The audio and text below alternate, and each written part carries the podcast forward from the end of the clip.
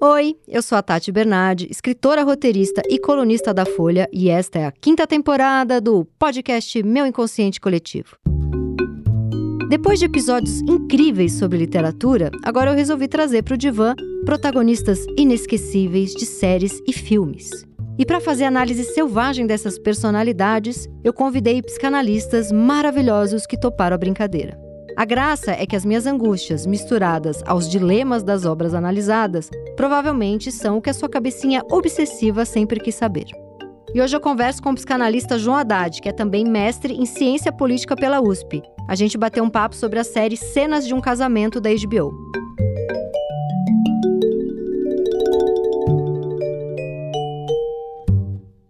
Então vamos lá, a gente vai falar sobre os personagens Jonathan, do Oscar Isaac, e a Mira, da Jessica Chastain, do Cenas de um Casamento, maravilhosamente dirigido pelo israelense Agai Levi, que é quem fez o Sessão de Terapia Original. Cenas de um Casamento eu assisti exatamente quando eu estava me separando, então é uma série que eu fui rever e sofri bastante cada episódio. E eu, não, eu tô sem roteiro aqui. Eu e o João combinamos de fazer aqui a livre associação maravilhosa e tentar entender ali o que acontece. É, João já me cantou uma bola aqui que tem uma teoria sobre o, o cenas de um casamento que ele só vai contar aqui, não quis contar antes, mas que é uma, uma teoria aí que tô curiosa. Mas eu queria começar te perguntando, João, que fica bem claro ali na série, principalmente vendo pelo lado da, da Mira, da Jessica Chastain, que aliás eu achei incrível que nessa é, releitura né, do, da, da obra do Ingmar Bergman, quem quer separar e traiu é a mulher, né? Então acho bem legal. Aí a minha primeira pergunta que eu já fiz aqui outras vezes, mas que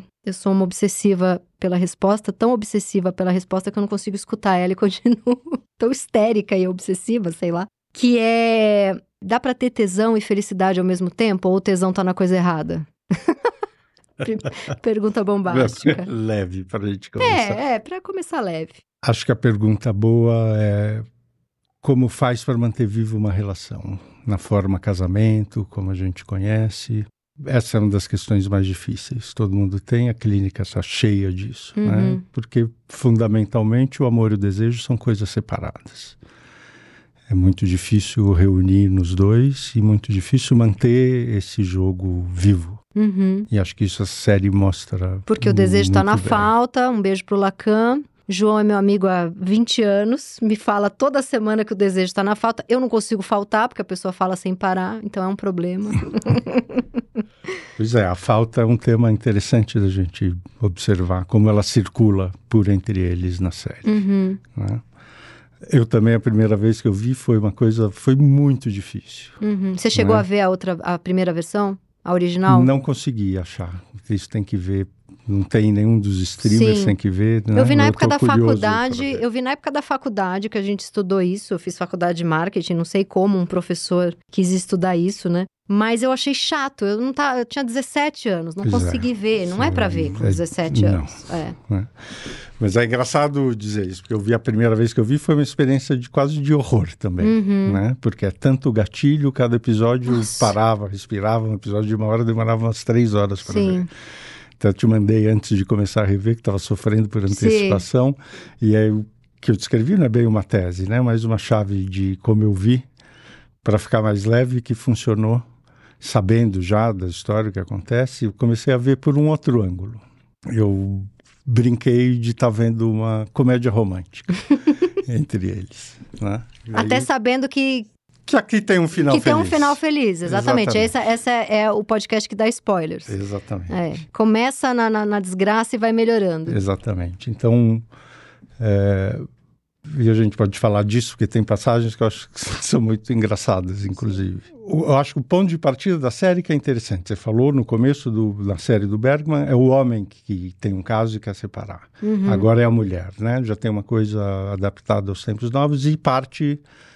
É, eles partem da premissa daquela mulher que faz a entrevista, que é uma estudante, né? Que está uhum. estudando... Famílias. Famílias e tinha uma premissa que é muito interessante, que casamentos onde a mulher é a provedora principal e o marido assume mais as funções domésticas, tem mais chance de dar certo.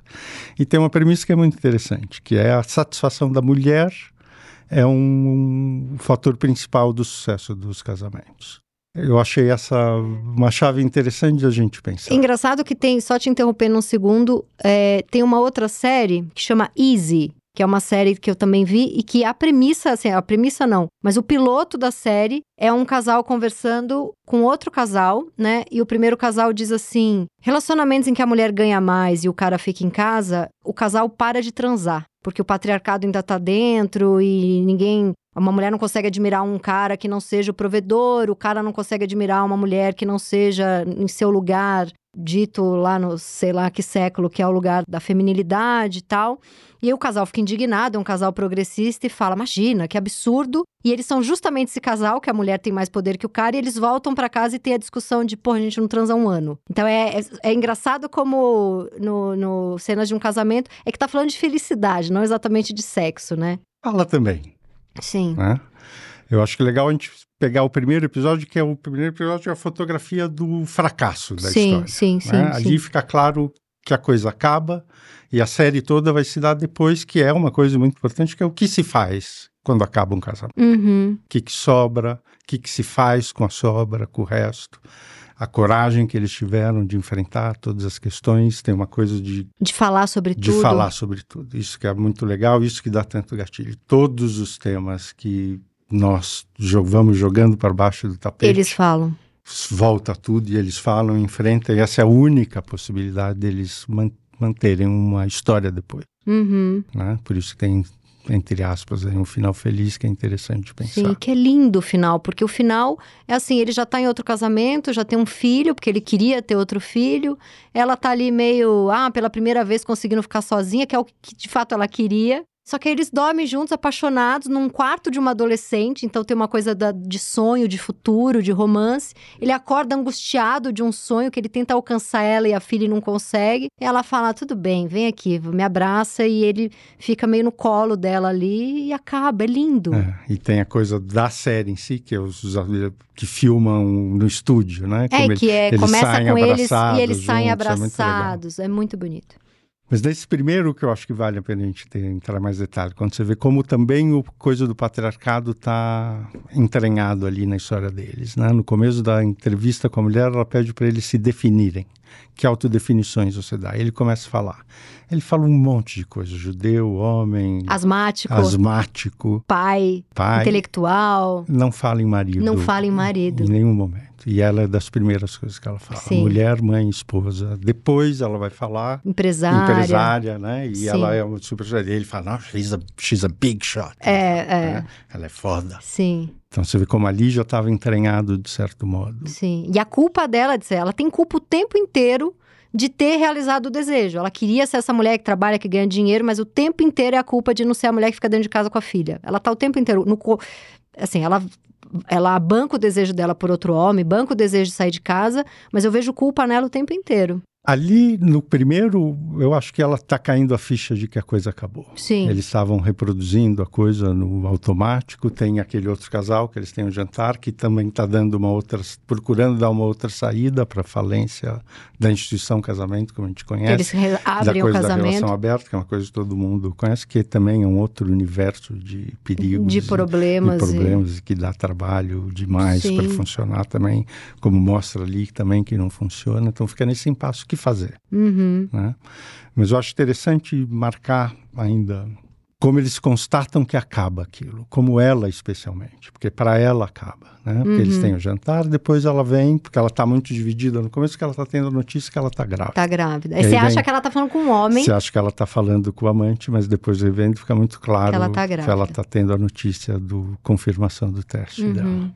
E eles não ficam felizes, mas também. Pois é, vem como uma bomba para eles, Sim. né? Ele, nossa, como. Isso é engraçado, né? Fala do sexo como está presente. Uhum. Eu estou grávida. Como? Ele como responde. é? Ah, foi aquela vez. Aí. Aquela viagem, lembra? Juro. É. ah, é, a gente transa, falo, né? Como? Daí, acho que ele fala, bom, tem alguma coisa a ver com sexo. Tem alguma coisa a ver com sexo, é muito bom. E eles conversam muito, né? Na linha, na cena legal, que eles conversam muito, decidem ter e a próxima cena já é do já aborto. Ela do que aborto, eles continuam é. tendo conversa que chegam no aborto que não mostra. Mas tem uma fala dela que ali que eu acho muito interessante, que ela diz com essa gravidez, a única coisa que é real para mim é essa gravidez. Nossa, isso. Você, a minha filha, filha, a casa, a casa, tudo que eu sonhei é uma ilusão. Nossa, como ali, é forte aquilo. Ali acabou. Sim. Você vê na cara dela. Né? Ali tem uma, ela tem uma revelação Sim. de algo que acabou. Né? Por isso que provavelmente nas conversas depois ela. E a única coisa que é real, ela decide tirar. É. E ela quer tirar porque ela não quer mais. O casamento. Viver, ela não consegue mais viver uhum, aquilo. Uhum. Né? Essa primeira conversa é muito boa, né? Ah, tem a parte de novo do sexo, né? Que daí ele sai, e ela fica com ele, ela faz alguma pergunta, ela não sabe responder, ela fica repetindo teorias dele. Sim. Né? Que da boca para fora. Sim. Você vê, claramente ela não acredita Não acredita, você vê no olhar dela, eles são muito quando, bons atores. É, quando ele volta, a mulher faz a última pergunta: como vocês conseguem manter a vida sexual? Qual a fórmula do sucesso de uma vida sexual ativa num casamento monogâmico? E eles ficam paralisados, não tem resposta, um olha para o outro e superpõe a cena já do jantar. Sim. Nem Entra responde. uma risada. É. Eles começam a rir. É muito bom. É muito e entra legal. uma risada e, na verdade, tá tudo recalcado ali. Porque entra uma risada, eles estão felicíssimos, de repente a mulher começa a chorar. O meu amante me largou, ele tá puto, ele não quer que eu fale sobre isso. Não funciona, né? Exato. E esse casal é muito interessante, podia até aparecer mais. Né? Sim, eles são ótimos, né? Que ela fala do que ela tá tendo um caso com um cara que ela se apaixonou, terminou. Ela fala, ele não consegue ter uma vida dupla. Né? Eu já eu, o único modo que eu consigo existir é tendo uma Tendo vida uma vida dupla. dupla. E, na verdade, tudo começou com um cara que traiu ela e ela falou: Bom, então beleza, Exato, vamos então viver vamos isso. É. E aí ela tá no meio do sofrimento porque o cara largou ela e agarra a Mira, tenta beijar a Mira, ou seja, ela tá ali querendo Aquele viver. beijo, acho que é interessante, porque esse primeiro episódio chama Inocência e Pânico. Uhum. Eu pensei que inocência é o lado dela, que ali, todo aquele episódio é uma quebra da inocência, né? De Uhum. tudo que ela construiu, que aparece por essa frase. Eu acho que aquele beijo que elas dão, que é a amiga da Nela, Uhum. né? Muito enigmático aquele beijo. Sim. Que, que tem aquela cena? O que, que É, você tá pensou preparando pra romper tudo, né? Eu, eu, depois revendo, eu entendi aquela cena como o beijo de, da perda da inocência, Uhum. de certo modo. Sim. Que aquela mulher fala, você não consegue viver isso que você está falando, você não está feliz. Você não também." tá feliz, é. E dar aquele beijo ali tem a ver com a perda da inocência. É, muito acho. bom, sim. Tem uma outra fala dela nesse primeiro para entrevistadora quando ela está sozinha. Ela fala no começo da relação você acha que nada pode te machucar. Depois de um tempo Tudo. qualquer, Qualquer coisa, coisa te machuca. pode te machucar. E ela fala quando ele sai. Isso. Quem, ela tá ali posando Exato. lindamente do lado dele, ele sai, ela fala, agora tudo Então, são pode. várias cenas desse primeiro episódio que vai caindo a ficha de que a coisa acabou. Sim. né? E acho que isso é muito legal, porque acho que os amores, casamentos, tem que são importante ver dessa ótica, né? Amores acabam. Uhum. E o que se faz a partir daí são decisões muito singulares, importantes e decisivas na vida de cada um. O que, que vai fazer com aquilo. Mas aí depois vai caindo a ficha de que, porque acabou, eles agora podem se amar. Pois é, essa é a coragem deles, isso que vem a partir dali que eu acho interessante. Da conversa. É, em cada episódio, como que eles conseguem transformar aquilo em algo é, da vida, algo potente para a vida, né? Uhum. Passado ressentimento, sofrimento e tudo mais. Você viu algum machismo na série? Mas eu não acho que é um machismo porque o diretor cometeu um machismo. Eu acho que é uma crítica. É o, é o diretor não inserido no machismo, mas tentando falar sobre ele. Bom, é um homem, né? Até a mulher tem, tá ali, tá na, na- no sangue, todos, todos somos. Mas tem uma coisa ali que é assim: no episódio que tem a virada, porque até então ele tá morrendo por causa dessa mulher, essa mulher já tá com outro cara, que aliás, na hora que aparece a gente entende tudo, porque é um puta gato, se bem que talvez Oscar, Oscar Isaac seja o mais bonito do mundo, mas realmente ela troca ele por um cara muito bonito. E beleza, não tem nada a ver com isso, mas enfim, é um cara muito charmoso. Mas tem um momento da virada ali, porque até então ele tá morrendo por ela, ela chega sempre toda soberana, bem resolvida, e ele tá ali derretendo na frente dela. Mas aí tem aquele episódio que é quando ele chega com os papéis para ela assinar e que ele já sofreu tudo que ele tinha para sofrer e ela tá começando a tentar sensualizar com ele, porque ela viu que tá perdendo ele, viu que ele já tá transando com outras mulheres, o casamento dela já tá já tá uma merda, né, com o outro cara que ela fica. E aí tem um episódio que é quando ele tá com todos os documentos para ela assinar, ele tá que, que é quando ele consegue transar com ela, porque até Pois é, então ele então, foge. Eu queria passar fazer passo a passo esse então caminho, vai, porque então ele, vai, porque ele merece. É, e, e se, a gente verifica isso nos Sim. casamentos, na clínica, é muito... Então, então vai. Porque ali acabou para ela, Uhum. né? Ali ficou claro que acabou para ela. Aí o segundo episódio, que é quando ela decide separar, que são oito meses depois do primeiro episódio, Uhum. que tem um tempo de acabar e você se dá conta de acabar quando o amor acaba. Você percebe que o amor acaba depois de você estando ali e vendo aqui não tem mais nada. Sim, ele acaba É. bem depois que já acabou, né? Exato. Sim. Você consegue terminar depois que acabou. E só assim você pode terminar. Sim. Depois de constatar. Depois de né? muitos meses de angústia, Né? Porque constatando. São processos lentos, Uhum. espaçados no tempo, que eu acho interessante também. Sim. Cada episódio tem. Eles são muito intensos na conversa, mas tem um tempo que eles falam até em cada episódio. Tem seis meses, oito meses, um ano de um episódio para o outro, que são fases do processo da separação Uhum. até conseguir transformar em outra coisa. Né? Então ela está lá decidida de terminar e volta e solta a bomba para ele. Ele está completamente Fica pego de desesperado. surpresa, sim. né? E aí, na linha de ver comédia romântica, né? Tem um, a imagem que eu acho bacana de pensar nesse casamento, na história do... Eles encaixam bem nesse papel, né? O obsessivo com a histérica. Uhum. Tem aquele meme do cachorrinho, sabe? Da casa Não. pegando fogo e está tudo bem. Ele sentado ali com a casa pegando fogo, está tudo bem. Não está acontecendo nada. Você não conhece esse Não, meme? como que é? super conhecido, é um desenho. É um cachorrinho sentado numa casa e a casa está pegando fogo. E ele está lá sentado com a cara tranquila, falando: está tudo bem, não está acontecendo nada. Né? Essa é a imagem que eu vejo do obsessivo e da Do obsessivo. O obsessivo está lá, o casamento acabando, a mulher infeliz, e ele está achando que está tudo, Tá tudo bem. E a mulher botando fogo. Botando ali. fogo na casa. Né? Maravilhoso. E ela fala, pô, faz oito meses que eu todo dia acordo pensando que eu tenho que sair daqui. Você Hum. nunca percebeu nada? Ele, não, para mim estava tudo bem.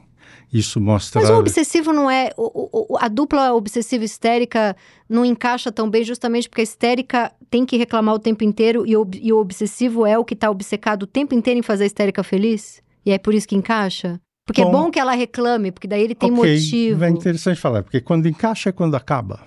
Uhum. Porque encaixa dá essa sensação de completude, não tem falta, e aí a coisa vai morrendo aos poucos sob a ilusão de um funcionamento perfeito, estável e tá tudo mais. Sim. Mas o desejo vai embora. O que é importante pensar é a relação do desejo e cada estrutura clínica dessas, né? Uhum. A histeria na relação com o desejo é de uma insatisfação. Então, a clínica da histeria e é porque o desejo é você querer mais, Uhum. né? Então parte de uma falta. Eu quero mais isso. Essa falta muitas vezes é percebida como tem algo errado aqui porque eu estou sentindo uma falta. E é justamente essa uma condição de estar desejante, Uhum. sentir a falta. A É, clínica, eu, eu né? desejo mais desejar do que a completude pro meu desejo. Essa é a histérica. Dar conta do desejo é muito difícil. Uhum. né? Porque o desejo descompleta, desconstrói, te dá aquela sensação de vulnerabilidade e tudo mais. Né? Uhum. Que Você quer superar aquilo. Mas justamente essa é a posição mais viva. Então, manter esse lugar é um lugar é uma coisa muito difícil. Então, fundamentalmente na clínica da histeria é de transmitir ou a pessoa, a pessoa perceber uma outra relação com a falta não ficar tão insatisfeita com a insatisfação, porque se você está numa história viva, você vai ter uma dose de insatisfação. E essa insatisfação é mais um sinal de que a coisa está viva e funciona do que um sinal de que tem algo errado. Sensacional. Né? E a clínica do obsessivo? A relação do obsessivo com o desejo é do impossível, né? especialmente em relação ao desejo do outro. A ilusão do obsessivo funciona quando ele acha que ele é suficiente. Por isso que ele está tudo bem. Uhum. né? Qualquer sinal de uma insatisfação do, da parceiro, do parceiro, vem como um- uma falta dele. E aí, E Porque, porque aí ele. que vem o impossível, né? Como que eu vou fazer para satisfazer essa E, pessoa? e ele é movido a isso. Exato. Uhum. No obsessivo em geral é assim, né? Então, eles. Então, de fato, tem essa. Ter isso esse que match. Uhum. contrastado, exatamente, que, que aparentemente funciona, você tem tudo que eu quero, tudo mais, encaixa e a partir daí a coisa vai morrendo aos poucos, né? Uhum. Mas justamente nessa relação do desejo, do obsessivo, quando o outro vem muito desejante, ou vem colocando uma certa insatisfação, que ele vê como uma falta dele, é isso que eu quero dizer do impossível. Né? E aí ele tem um curto-circuito, ele se faz de morto, né? Basicamente, então tá lá. que é exatamente o que acontece com ele. Exato, e é, e é por isso que eu penso naquele meme, né? A uhum. casa tá pegando fogo, ele, não, tá, tá tudo, tudo bem, tá tudo tá bem. Tudo Até bem. a mulher fala, acorda, né? Acabou isso aqui, uhum. casa tá pegando fogo. E ali ele começa o processo dele. Uhum. Né? Ali, quando ela dá um corte no processo dela e vai viver a história dela, começa o processo dele, que é também muito interessante de acompanhar pela série a cada episódio que tem depois. Então, daí na segunda conversa, ela já vem com a conversa pronta, eles têm aquela cena que é muito forte, né? A conversa de separação, os dois momentos. Sim. Tem duas partes que eu acho muito bonitas ali. Um é quando ela diz para ele: Eu tenho que sair agora. Senão eu vou morrer. Se eu não sair agora, eu nunca mais vou conseguir sair. Uhum. E se eu não sair agora, eu vou morrer. Vou morrer. Então ela implora para ele, me deixa embora. Uhum. E ele começa a fazer a mala dela. Pois é. Ah, você quer ir embora? Eu vou, te, eu vou fazer sua mala. Então, não, ela começa a fazer a mala uhum. de um uhum. jeito completamente desorganizado, jogando com cabide e tudo. Ele fica louco vendo aquilo. Obsessivo. Ele, como um obsessivo vendo aquilo. Daí ele vai fazer, ela não deixa que eu faça, é a primeira briga que eles uhum. têm. É nessa hora de fazer a mala, ele dá um chega para lá, ele faz a mala com todo o cuidado do mundo. Eu lembro a primeira vez de ver essa cena, eu ficava louco com ele. O que, você está fazendo? O que você está fazendo? Por que você está fazendo a mala não. dela? Uma, não é sua filha, porra.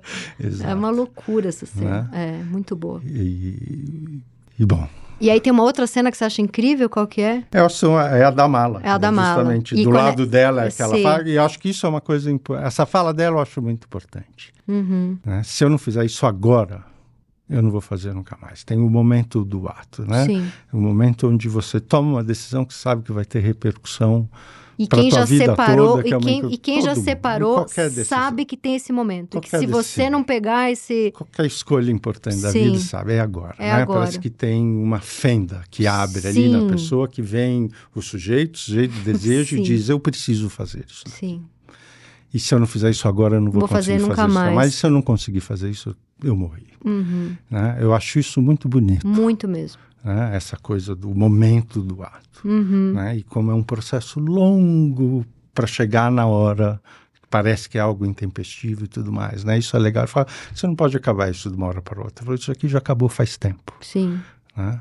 Já faz oito meses, pelo menos, que isso daqui acabou. E a quantidade de amigas minhas que assistiram essa série e ficaram com raiva dela. É mesmo? É muito doido isso, né? Raiva, talvez porque temos o patriarcado inserido em nossos ossos. Raiva porque aquele homem lindo, sofrendo, implorando para voltar. Quando finalmente ele supera, ela volta sensualizando. E raiva porque tal, é, em alguns momentos parece que ela não é tão boa mãe. Agora, mulheres com raiva dela. Não tenho amigos homens com raiva dela, eu tenho mais amigas mulheres com raiva dela. Inveja. A mulher que não conseguiu separar. São as amigas que é, não você, separaram. Você me perguntou antes, no começo, se eu via machismo ali, né? Uhum. Eu não uhum. vejo, não acho que tem ninguém ali machista. Não, eu vou chegar casos, no machismo. é que eu tô, o cara é ali, é. Mas o machismo, o tema do machismo está presente o tempo todo. Sim. Né? Como, sim. Como, mais como um diagnóstico do embrólio que a gente está no mundo de sim, hoje. Sim, sim, né? porque de, ele é um retrato do, da vida. Exato. Aí tá lá. Exato. É, mas eu vou chegar, quando você chegar lá pro, mais pro final, eu vou chegar onde que eu vejo machismo. Mas continua que tá muito bom, passo a passo. Tem a conversa do amigo no primeiro episódio com ele, que é boa também, que ele fala, um amigo explicando como abrir o casamento é bom e tudo mais. Sim. Ele pergunta para ele, mas você, não, não, é, eu aprendi desde muito pequeno que você não pode ceder aos desejos. É, né, porque ele ficou. É, bom, ele, ele era virgem quando ele conheceu Exato. ela. E o amigo fala: Nossa, que repressão, você está louco? Como você pode viver assim? Hélios é muito mais forte do que qualquer vontade uhum. que você possa ter. Sim. Né?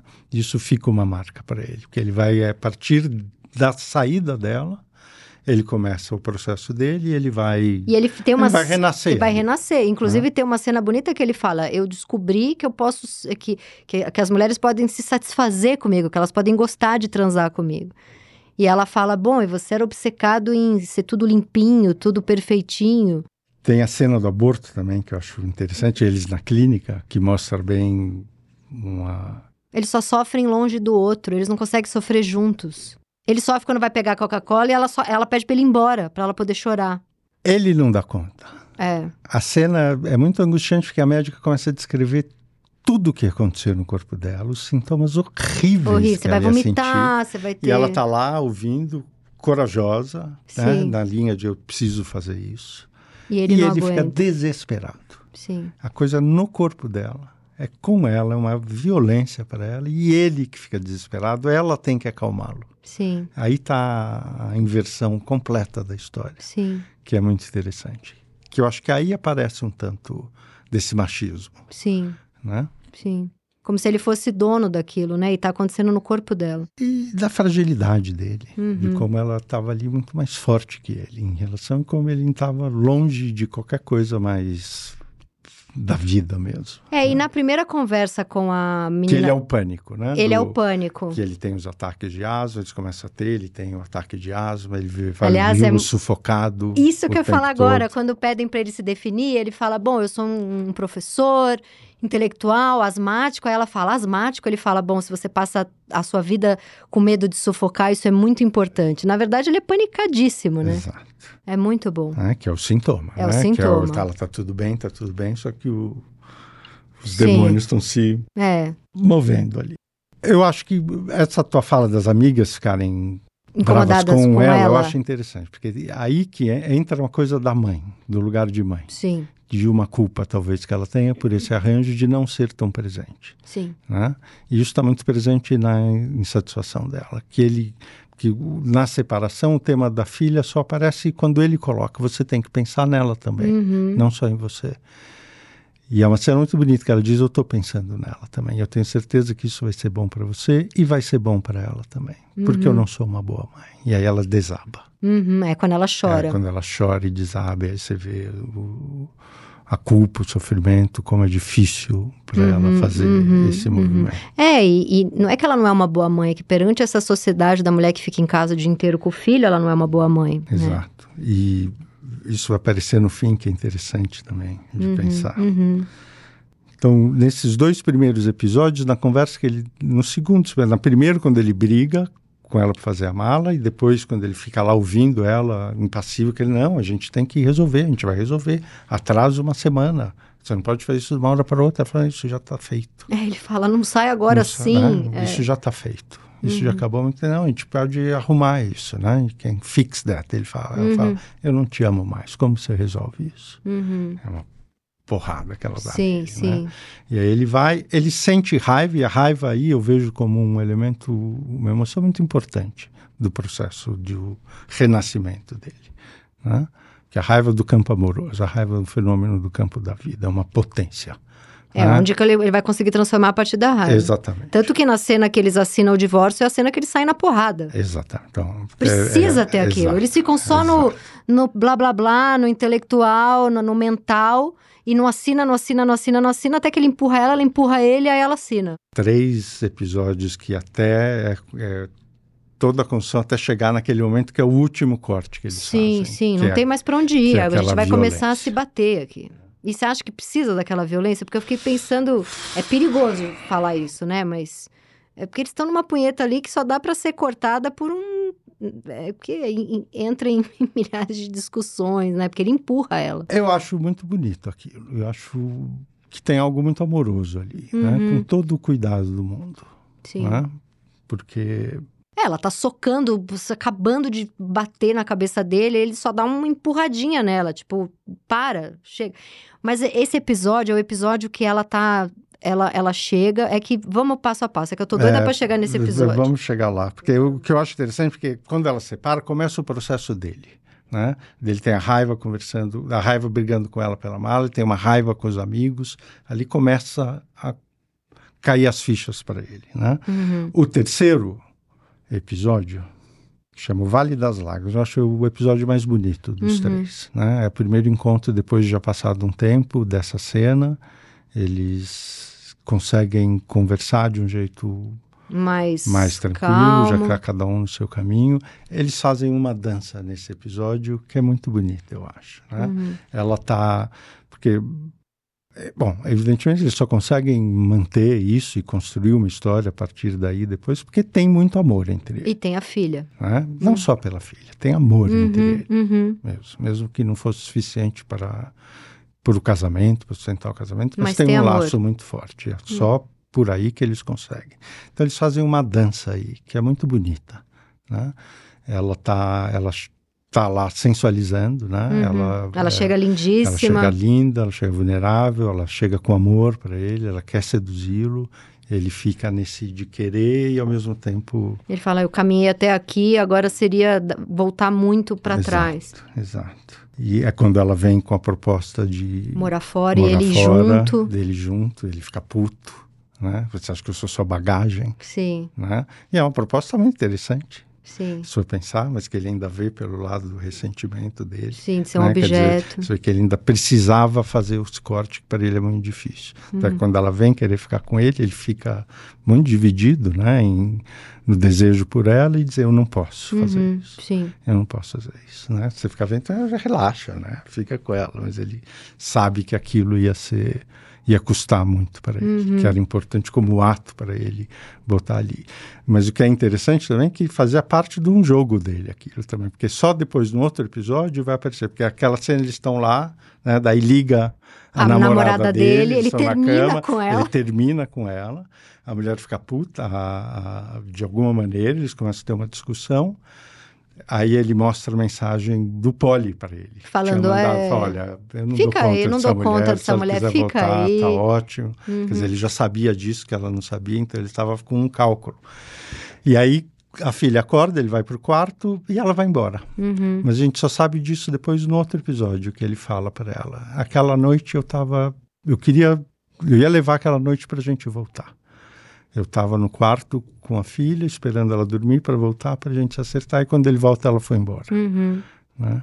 É interessante aí também, como que tinha uma dança e ela de fica E ela fica puta porque ele termina com a mulher. Ela fala, nossa, você terminou com ela assim, como se nada fosse. Eu achei Quase como se ela dissesse, eu aqui toda apaixonada pelo fato de que você ia dificultar para mim, você facilitou nesse grau, vou embora. Tem... Você achou que foi por aí? Eu achei.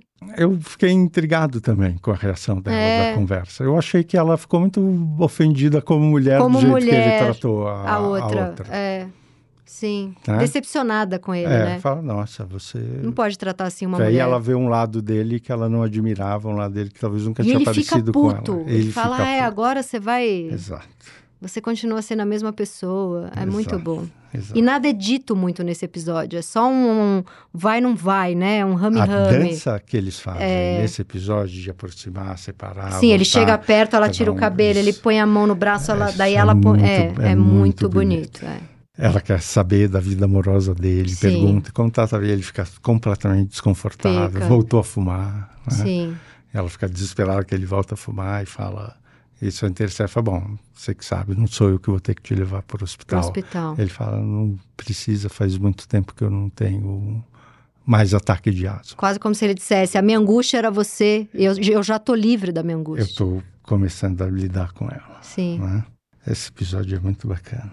Eles passam, esse é o episódio que eles passam por todas as coisas. Eles estão, estão fazendo um inventário. Ela passa pela casa, vê pelos cômodos vazios a falta que ela fazia. Ele, ele tá morando no andar baixo, tá ele não sobe para ficar com ela, pra... porque ela estava indo pro quarto dele toda Sim, hora. Sim, a filha. Né?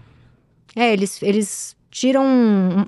Eles é, isolam uma parte da casa que é a parte que lembra ela. Eles não vivem na parte em que ela vivia. É muito forte isso. E aí a coisa vai escalar, ela começa a beber muito Sim. nesse, né? E ele começa a falar do trabalho, começou a fazer uma terapia. Uhum. E ele começa com um papo que ela começa a estranhar muito. Que papo é esse para você? Né? Ele fala, estou fazendo uma terapia. E começa a falar, ela, essa parte é muito engraçada, ele começa a falar um monte de conclusão, pensamento que ele está tendo, ela fica com sono, fica muito interessada, esse papo, sim, nossa, esse tá mimimi psicológico. Sim, sim, é ela muito tira engraçado, sal. ele fica puto, né? Daí ela volta, não, eu quero que você leia para mim. Por que, que você quer que você leia? Isso não é interessante para você. Uhum. Ela fala, você é interessante para mim, você é importante para mim. Isso é bacana. Sim. E aí ela volta e eles começam a falar e ele fala, ali é muito importante, que ali ele se dá conta, ele se implica no fim do casamento. Que ele diz que na teoria ele percebe, na teoria, na terapia dele, ele se dá conta do quão difícil ele era de conviver. Sim, com esse primeira jeito vez. supostamente perfeito. Aí, ele tem, aí tem uma ele tem uma carta que ele lê, né? Tem ele um... tinha que escrever um diário para ele. Sim, né? sim. De tudo, todos os pensamentos e tudo mais, que é É isso que ele está lendo para ele. E ele É. lê justamente falando do momento que ela sai e quando ele se implica. Você já vê o trabalho da quando, terapia. E, e quando ele fazendo. fala que ele era muito difícil e, e, conta um pouco da história pregressa dele, é quando ela levanta e beija ele. Ela fica completamente apaixonada sim, ali, quando sim. ele pode reconhecer que ele diz: Bom, isso foi muito importante para eu perceber que isso aqui não acabou de uma hora para outra. Né? Não foi um cataclisma que eu sou Não vítima. é você que é uma louca que quis me largar por causa de outro homem e abandonar e a família. Ele se dá conta do quanto era difícil viver com ele. Porque uhum. ele fala: Eu estava ali, mas eu não estava. Né? Uhum. E esse é o obsessivo. Ele raramente está presente nessa ilusão de fazer tudo funcionar perfeitamente. Ele se faz de morto, vai jogando para baixo do tapete, está tudo bem, está tudo bem. E ali é muito importante ele se dar conta de, puxa, deve ser muito difícil viver comigo, porque eu quase nunca estava presente. Uhum. Esse é um reconhecimento importantíssimo, é um passo essencial na, na para a vida dele, uhum. né? o começo do processo dele de, de ressuscitar mesmo. Uhum. Né? E ali é o fim da cena, né? É muito bonito. Sim. Daí tem quando eles, né, eles tentam ficar, ele corta, a filha acorda, ela vai embora. E aí tem depois o ato final, que aí é o equivalente dele de fazer o corte. Agora chegamos no episódio que eu tô doida aqui. Que é o episódio mais duro de ver. Esse episódio né? é lindo, porque assim, a, todos os móveis da casa estão com ou cor azul ou cor Isso. vermelha. Aí os adesivinhos, né? Do que vai para casa dela, do que vai para casa dele. Eles começam a brigar. Esse sofá é meu, mas na verdade é toda a angústia de ter que assinar o documento. Ela não quer separar, ela começa a enrolar. Não, eu vou ler. Ele fala, mas você já leu mil vezes esse contrato.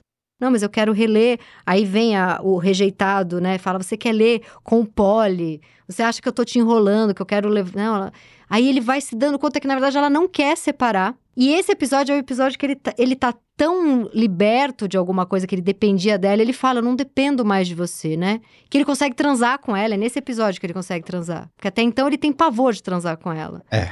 E ele transa com ela de um jeito, tipo, ela de quatro, é uma coisa meio, agora você é meu, né? Agora eu que mando aqui, né? É uma coisa foi muito agressiva aquela cena. E ela ainda né? termina de transar e fala: Eu quero comer uma carne. Eu acho isso tão bom né? Eles vão para um lugar que sai dessa, desse rame-rame mental. Ele come ela de um jeito meio animal, aí ela quer comer uma carne. Ela quer sair depois ela e ele quer, quer que ela vá embora. Ela só, ele só quer que ela vá embora. Que ela vá embora, que chega o caminhão da mudança. Porque aquele episódio é o episódio do corte dele, o equivalente do segundo episódio, quando ela precisa sair. O, o melhor de tudo é, é que eu assisti esse, eu revi agora recentemente com meu namorado e eu assim, enlouquecida. Ele comeu ela de quatro, ela quer comer uma carne. Agora é ele que não gosta mais dela e meu namorado vira para mim. Eu, eu tô passado, eu que ele. Por que, que o caminhão de mudança vem de noite? caminhão de mudança de noite? Isso não existe. Eu falei, você tá pegado nisso? É obsessivo. É obsessivo. Falou que ia chegar Como assim chegou. esse horário de caminhão de mudança? Aí eu entendi tudo. Eu falei, eu sou histérica aqui, eu tô... É muito bom. Mas ali ele precisa fazer o corte, que para ele é assinar o divórcio. Uhum. Né? E ele fica desesperado, ela quer assinar e ela faz de tudo para não assinar, ela quer voltar com ele. Ela foi mandada embora, né? É uma coisa que ela conta só depois, que não sabe. Aí então... é que eu vou entrar onde eu tem... acho que é machista um pouco. Esse, esse tá. episódio, tá. para mim, é o episódio que eu vejo machismo. Mas... Esse é o episódio onde ele é muito escroto. Ele é. Onde ele precisa ser, para ele, muito escroto com ela. É o.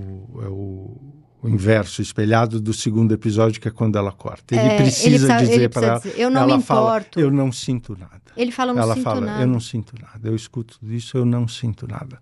Aquilo para ele, não importa tanto se é verdade ou mentira, mas você vê que aquilo para ele era muito importante, dele poder estar tá livre da uhum. dependência que ele tinha. E quando ele dela. fala, eu não sinto mais nada, porque ela fala para ele, eu tentei ter um filho com, como chama? O poli, Poli. e não consegui, eu tô me sentindo velha, eu acabei de ser demitida. Então, assim, ela tá destruída na frente dele e ele fala: Você me conta tudo isso e eu não sinto nada. Aí ela responde: Falou o homem que há 10 minutos atrás estava dentro Exato, de mim. Exato. Ela vê aquela cena de sexo como algo que aproxima e ele, para ele, era um corte. Era um corte. Agora eu estou pronto para me livrar de você. Uhum. E ele pode possuí-la como objeto, pode dizer, você não significa e nada. aí ela adorou, né? A histérica sendo Bom, possuída como objeto, aí ela- gamou. Né? É tudo, é tudo que uma histérica quer. Você vê como é Um beijo- difícil de Um conciliar beijo pro amor e feminismo, desejo. Mas é isso. De é. Como, é, como é uma dureza mesmo. Sim. né? Tem uma cena que eles começam a discutir da coisa da criança, que ela estava fazendo aula, precisava cortar uma, né? E ela cortar uma das classes, das aulas que ela fazia de dança, estava muito caro. Ela falava, fala com ela você. Não, fala você, você que tem que falar. Não, sabe que eu não consigo. Uhum. Ela diz para ele, né? Porque você é o pai perfeito. Uhum. E ele fala, o que você quer que eu diga para ela? Tua mãe fugiu com outro cara e agora você tem que escolher entre jazz e balé, e balé. clássico. É muito, é muito bom. Ele é bem cena. escroto com ela. Né? Ali ele é super, super. Ele manda ela calar a boca. Uhum. Em outros momentos ela vai ficando assim, quer dizer, a coisa vai escalando por esse momento, ele quer forçar, ele fica desesperado para ela assinar, uhum. ela não quer assinar, você vê ali o, é uma boa representação do que eu digo do obsessivo, do curto-circuito, ele fica o impossível. É, porque pra, é pro, ele programou ele tudo, tudo, que era o dia de assinar e, e ela não assina. E ela reage de um jeito completamente imprevisível para ele. Quem fez esse fica... roteiro, você acha que tem é. noção de psicanálise? Porque é ah, é muito... sem dúvida. Tem, né? Sem dúvida. Até é da por... vida humana. É, né? é, é, A psicanálise é mais uma expressão da vida humana, não é hum. só a psicanálise que entende sim, a vida. Sim, né? sim. Mas eu vou te falar por que eu acho esse episódio machista. Não é pelo roteiro, não é pela atuação, é pela sensação que me dá assistindo, porque ele desperta o machismo em mim. Porque eu vi esse episódio, o machismo está no que ele faz você sentir.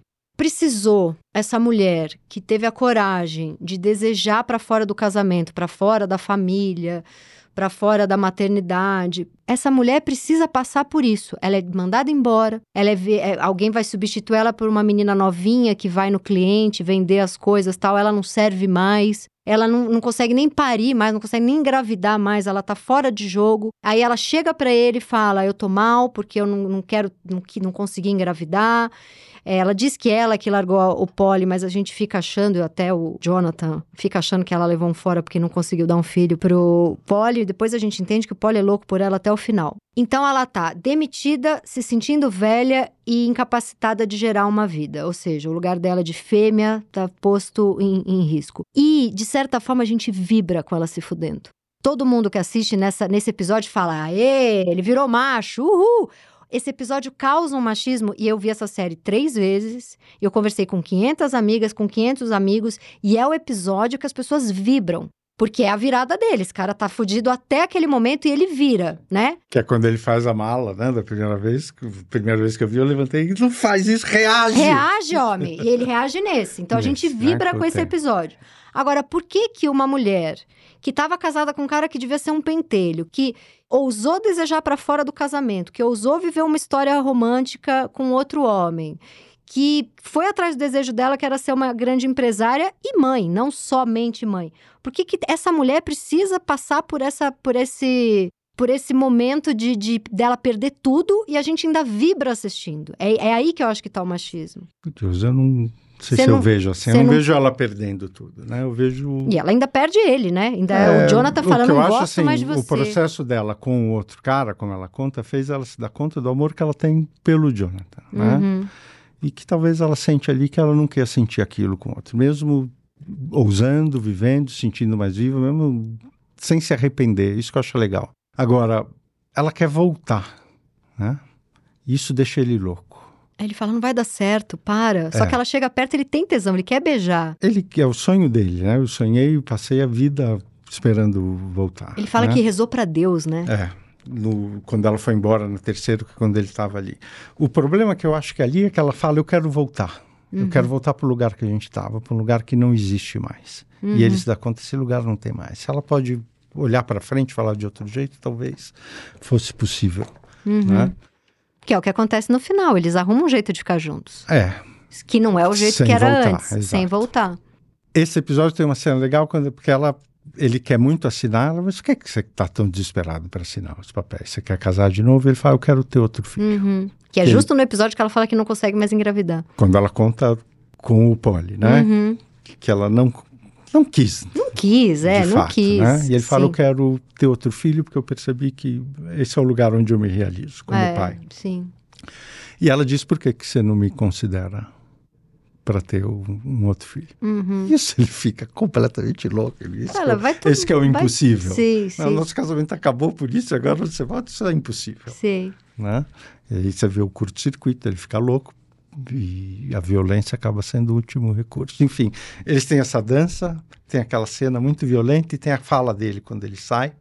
Ele passa por ela e fala: a gente devia ter feito isso muito tempo muito atrás. Muito tempo atrás. Depois que eles brigam ali de meio depois violento. Depois que eles brigam e assinam, né? Uhum. Que é uma uhum. fala que é uma referência a ter assinado o divórcio, que era importantíssimo uhum. para pôr o ponto final, mas também talvez uma referência à, à violência que eles fazem. Uhum. Nesse sentido que tem algo dessa violência que talvez seja importante, tem algo da raiva que é importante poder dar vazão. Uhum. Porque a raiva é um afeto do campo amoroso. A raiva não é o oposto do amor. Né? É a indiferença que é o oposto do amor. Freud marcava muito isso.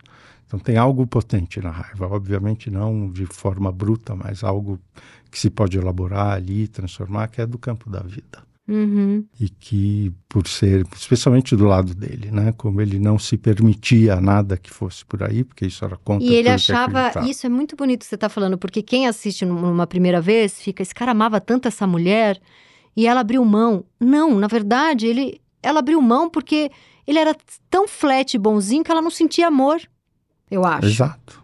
Porque Exato. não tinha isso, porque não tinha encaixava tudo, era perfeito. Ela tinha o amor, né? Uhum. não tinha o desejo. Sim. Não só o desejo por ele, mas o desejo de continuar aquela vida, de querer mais daquela vida. Muito bom. A série, como ela passa por. Por isso que é uma coisa. Todo mundo, de um jeito ou de outro, se identifica aí. Separado, casado, feliz, infeliz. Nossa, foi uma bomba na vida coisa, Essa série foi uma bomba. Eu duvido que a, a do Ingmar Bergman seja tão boa. É, eles, bom, enfim. Vão xingar a gente, mas assim, eu acho. Não, eu acho que o texto deve ser muito bom, só que são os dois sentados de frente, não tem o. Não tem toda. Essa cena, é cada, cada episódio é uma peça de teatro sim. daquelas que você fica grudado sim, né, o tempo sim, todo. Sim, E o que, que você anotou do último episódio aí?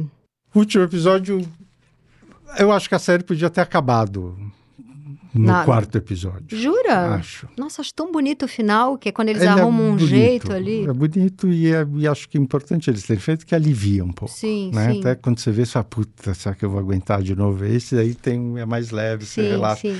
Eu acho que esse último episódio foi mais para isso, para tirar um pouco o peso, né? Eu não sei se é, ficar, tem isso, é, tem isso. Porque eu acho esse último episódio mais próximo da coisa da comédia romântica. Uhum. Né? Que Sim. eu acho que tem coisas bem. São fofinhos, é fofinho. Fofinho demais, coisas que não combinam Não, tanto ela com dançando eles. no quarto da adolescente, falando: Olha o que eu descobri. Nossa, parece outra série. Ele, Aquilo me irritou é, um pouco. Ele ir para cá, ele querer voltar para casa que ele estava de alugar também. acho Sim, que não tem, não tem porquê. nada a ver. Sim.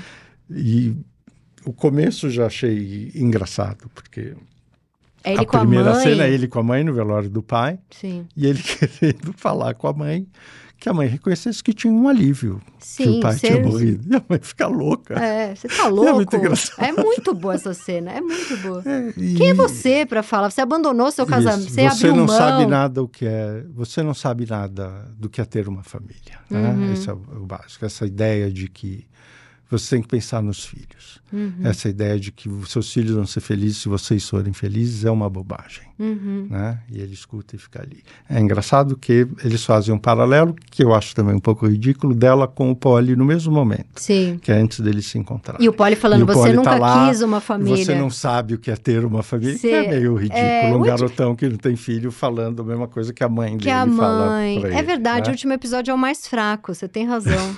Parece outra série. É uma outra coisa. Sim, Né? sim. E aí tem. né? e, essa coisa de que eles não falam, eles têm uma coisa secreta, né? Como que eles conseguiram, de alguma maneira, nesses encontros esporádicos, conciliar amor e desejo. O que eu acho interessante desse episódio é mostrar o caminho de cada um, que é um caminho muito distinto e diferente, que tem a ver com o que a gente estava apontando, da coisa do obsessivo e da histérica, né? Da- porque ela o tempo todo falava, eu acho que eu nunca vou me dar bem, ficar bem com ninguém, eu quero ficar sozinho. E ele falava, eu nunca acredito, eu não acredito. Eu não nisso." acredito nisso. é. E ela de fato consegue. Uhum, Então, é isso que eu quero dizer que o tratamento dela, ela consegue lidar melhor com a falta. uhum, E esse é o, a cura dela. Uhum. Né? Cura, entre aspas. Né?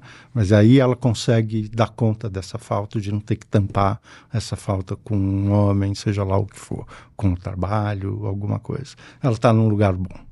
Ela consegue sustentar melhor. E pela primeira vez ela, ela e pela primeira vez ela se coloca num lugar de eu sou uma super mãe. É Exato. só uma boa mãe. Então, é, é engraçado que nessas duas cenas ela fala, vocês não sabem o que é ter uma família, né? Tem uma referência muito clara à filha. Vocês estão aí vivendo os desejos de vocês, vocês estão não estão Abrindo mão dessa criança. E aí, quando ela está esperando ele entrar no carro, a filha liga Uhum. A filha está na casa de uma amiga e conversa com ela e a filha está ótima. Está felicíssima. Feliz, é. conversando bem, né? Acho que é muito legal como eles mostram por aí. Como mostra que a, a filha é muito mais feliz do que eles próprios puderam ser Exato. e por isso são fodidos hoje. E que o que eles fizeram fez bem é para a filha. Importante para ela. é muito bom. Né? É muito bom, a filha tá ótima. Não, com certeza, porque uh, o H. Levi fez o, fez o primeiro sessão de terapia. Esse cara tem muita noção do que ele tá fazendo, ele sabe o que ele tá fazendo.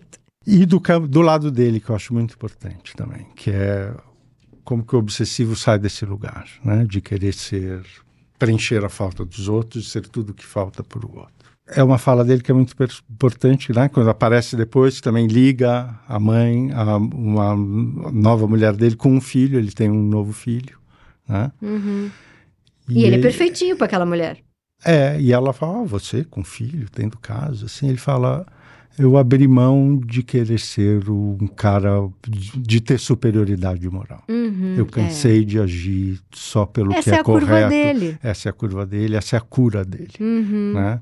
Eu falo análise do obsessivo, enquanto da, na histeria é essa relação com a falta, poder lidar melhor com a falta. Uma coisa que eu gosto de falar que é análise do obsessivo. O obsessivo tem que falar do alto do monumento do seu fracasso. Uhum, lindo. Para a sua cura. Né? Uma pergunta: assim como o Sado tem seus momentos Mazô e o Mazô tem seus momentos Sado, a histérica tem seus momentos obsessivos? Sim, todo, essas estruturas não são tão rígidas assim, Sim, todo porque mundo eu sou pode super, circular. Porque eu sou super histérica em relacionamentos amorosos e sou absolutamente obsessiva com a minha mãe, que é muito histérica.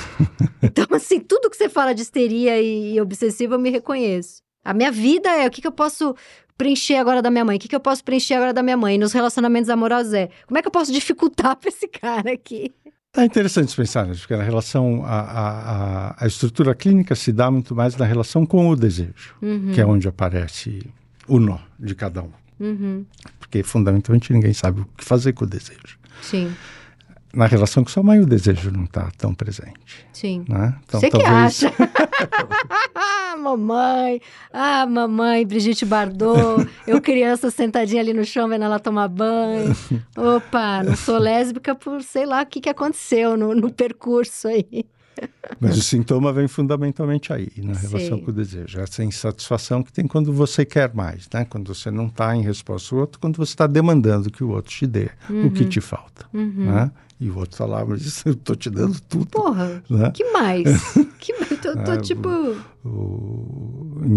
A clínica, em termos gerais, do casamento, né? É basicamente a mulher reclamando que o cara não faz nada e o cara reclamando que ele faz tudo e a e mulher não só reconhece. reclama. É. Né? Esse é o um impasse fundamental. Tem mais histéricas mulheres e mais obsessivos homens? Em geral, sim. Mas é tudo muito misturado. Tudo muito misturado. Né? E também você transita por mais lugares. Tem, mas fundamentalmente na relação com o desejo, aí é onde aparece mais a marca do sintoma E todo mundo é um pouco histérico e obsessivo? Todo mundo é neurótico, né? Uhum. No melhor, nos melhores é, casos. É, a outra hipótese está bem puxada. Exato. Mas eu acho interessante ver nesse último também o, o tratamento dele, né? Quando ele pode... A liberdade que ele tem de, de não precisar ser mais uma pessoa superior moral superior, né, em, em, termos morais das outras pessoas. Ela, ele deixa ela cuidar de, dele. De ter que me guiar em tudo que eu tenho, toda escolha, no que é o certo. Uhum. Ele tem uma relação um pouco mais próxima do desejo. E eu né? sabe o que é muito bonito do final? Ele tem uma crise de pânico sem asma. É, é verdade. Ele, ele, do sonho, ele, do né? sonho, ele acorda tendo uma crise de pânico, abre a janela e não faz asma. Até o, até o sintoma muda. O... E ele pode falar sobre isso. Ele não fica. Ele só olha para ela e fala: Nossa, tô tendo uma angústia. E ela abraça ele. E ele relembra uma cena da mãe, né? Do cena... sonho pequeno. Sim. Que ele fala dos sonhos que ele tinha. Mas, ah, não. E ele fala: Você não via quanto eu sofria. Sim. E a mãe não via. É muito né? bonito. Mas ali cada um, ela está melhor na falta dela, e isso permite ela ficar mais lúcida, circular e ele tá melhor, tá melhor na... E ele tá, ele rebaixou as ele, expectativas sim. dele, também está podendo circular E ele um deixa ela melhor. cuidar dele, né? Sem ser por crise de asma, porque eu acho que a crise de asma era um jeito assim, quando eu tenho uma crise de asma é o único momento que eu peço ajuda para alguém, que ele sempre fala: "Pega a bombinha para mim", né? Então ele precisava dar asma para poder ser cuidado. Ele inventa uma doença para poder ser cuidado. E no final ah, ele consegue. O traço o quê? histérico dele. É, é, o traço histérico dele. E no final ele pode ser cuidado sem precisar ir para asma. Ele simplesmente pede um colo para ela. Sim. É muito bonito. Não tinha pensado, né? É. Tem tanta coisa, depois certeza que vou ficar lembrando. Vamos Puta, ter. o João, disso, a gente tem que fazer. Daquilo. O Succession, as pessoas pediram mais 16 episódios. E agora o Cenas de, é, Cenas de um Casamento dá vontade de fazer uma temporada inteira do Cenas de um Casamento. Ah. Ele. ele ir para casa deles, eu achei uma coisa que não tinha nada a ver. Não tinha nada ele a ver. Ele querer voltar, né? Até que eles, quando eles vão transar, tá tudo tão certinho, ele brocha. Ele brocha, é né? óbvio. E aí depois ela descobre esse quarto novo, que era um quarto que ela queria Proibido. fazer, eles vão, ficam. Ela fala para ele, por que, que ninguém fala do trauma da separação? Ela diz ali no final, por que demora tanto tempo para se separar? Uhum. Né? Ela diz, faz quatro anos, você tem quatro anos do começo. Então a gente acompanha num período longo, em pequenas cenas onde eles tratam de tudo. Isso que eu acho. Isso é muito novo, incrível tudo que todos os casamentos nossos que a gente conhece joga para baixo do tapete. Eles, eles trazem. Eles sim e é por isso e é por isso que eles ficam é, juntos no só final. por isso que eles conseguem fazer. Sim. Tem um amor, tem a coragem de enfrentar isso, né? Mas pensar nisso, de como as separações são longas, como a separação é um processo que demora muitos anos, né? Como o momento de saída, de dizer acabou, é uma, uma parte pequena do processo longo da separação. É, eu tô separada há cinco meses. Para todo mundo que eu falo que eu tô separada há cinco meses, a pessoa fala, ah, você ainda não separou. é muito longo. Não, muito. É. Imposs... E... É, praticamente é a coisa mais difícil que eu já fiz na vida. E o casamento, de certa forma, são sempre meio parecidos. Né? Cada um está lá fazendo papel e tudo mais. A separação é a hora que acabou a forma, é onde cada um vai de um jeito singular e aí que mostra mais a verdade do que tinha de, daquela relação. Sim. O que é legal da história deles é que eles tinham de fato uma relação bonita, uma história bacana, que era a base que eles poderem enfrentar isso tudo e continuar tendo uma relação. Casamentos onde não sobra nada, quer dizer, não tinha nada. Não tinha nada. Né? Uhum. Então, é, dá para pensar, dá para viajar muito. É bom demais. João, para variar, você arrasou. Maravilhoso. Super obrigada. Eu que agradeço o convite, sempre uma delícia Muito bater papo bom. com você. Muito bom. Este foi o meu Inconsciente Coletivo, o podcast para onde a sua neurose sempre vai querer voltar. Eu sou a Tati Bernardi e a edição de som é da Zamundo Studio. Os episódios do meu Inconsciente Coletivo são publicados toda sexta-feira de manhã nos principais agregadores de podcast. Escute o seu inconsciente e siga a gente para não perder nenhum programa. Até semana que vem.